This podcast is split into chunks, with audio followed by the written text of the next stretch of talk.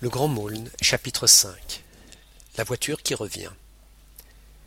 Lorsque j'eus ramené de la gare les grands-parents, lorsqu'après le dîner, assis devant la haute cheminée, ils commencèrent à raconter par le menu détail tout ce qui leur était arrivé depuis les dernières vacances, je m'aperçus bientôt que je ne les écoutais pas.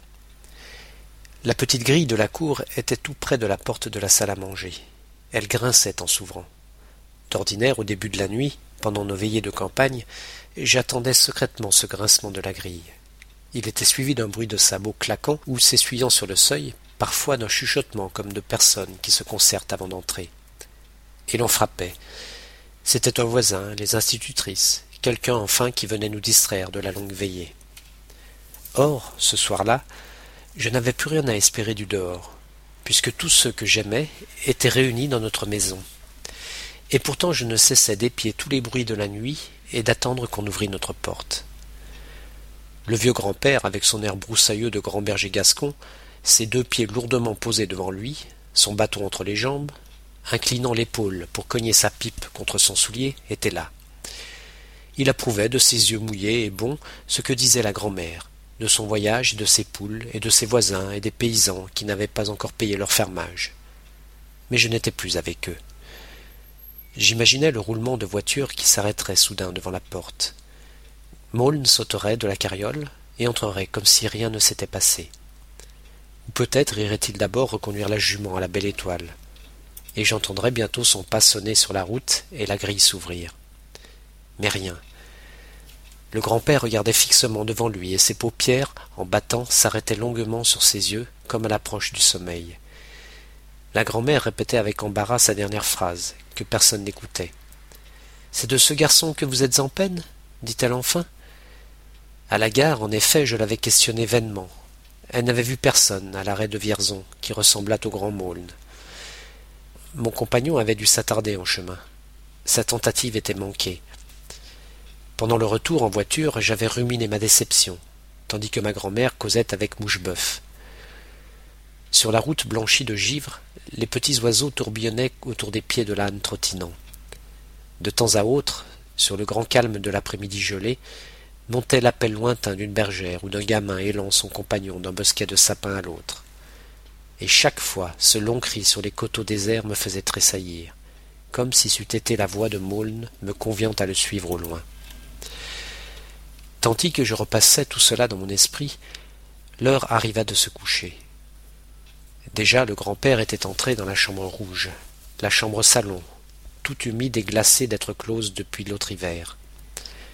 On avait enlevé, pour qu'il s'y installât, les tétières en dentelle des fauteuils, relevé les tapis et mis de côté les objets fragiles.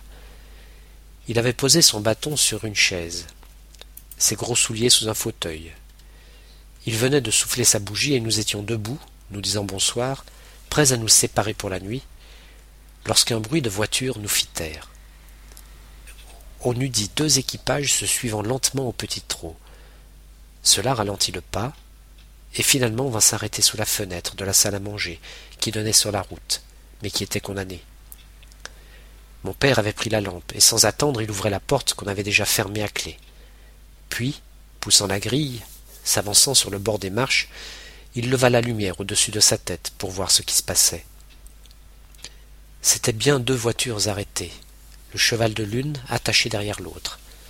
Un homme avait sauté à terre et hésitait. C'est ici la mairie? dit-il en s'approchant. Pourriez-vous m'indiquer, monsieur Fromentin, métayer à la belle étoile? J'ai trouvé sa voiture et sa jument qui s'en allaient sans conducteur, de la route de Saint-Loup-des-Bois. Avec mon falot, j'ai pu voir son nom et son adresse sur la plaque. Comme c'était sur mon chemin, j'ai ramené son attelage par ici, afin d'éviter des accidents mais ça m'a rudement retardé quand même. Nous étions là, stupéfaits. Mon père s'approcha, il éclaira la carriole avec sa lampe. Il n'y a aucune trace de voyageur, poursuivit l'homme, pas même une couverture. La bête est fatiguée, elle boitille un peu. Je m'étais approché jusqu'au premier rang, et je regardais avec les autres cet attelage perdu qui nous revenait, telle une épave qu'eût ramené la haute mer, la première épave et la dernière, peut-être, de l'aventure de Maulne. Si c'est trop loin, chez Fromentin, dit l'homme, je vais vous laisser la voiture. J'ai perdu beaucoup de temps et l'on doit s'inquiéter chez moi.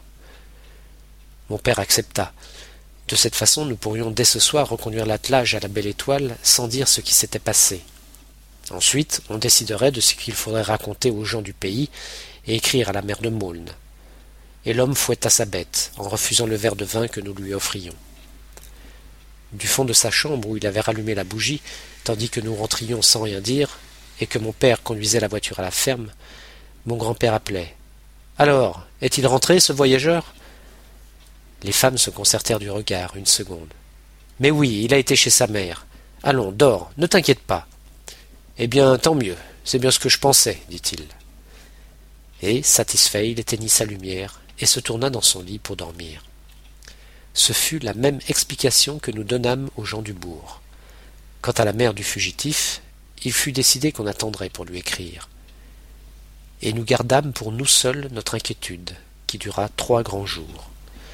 Je vois encore mon père rentrant de la ferme vers onze heures, sa moustache mouillée par la nuit, discutant avec Milly d'une voix très basse, angoissée et colère.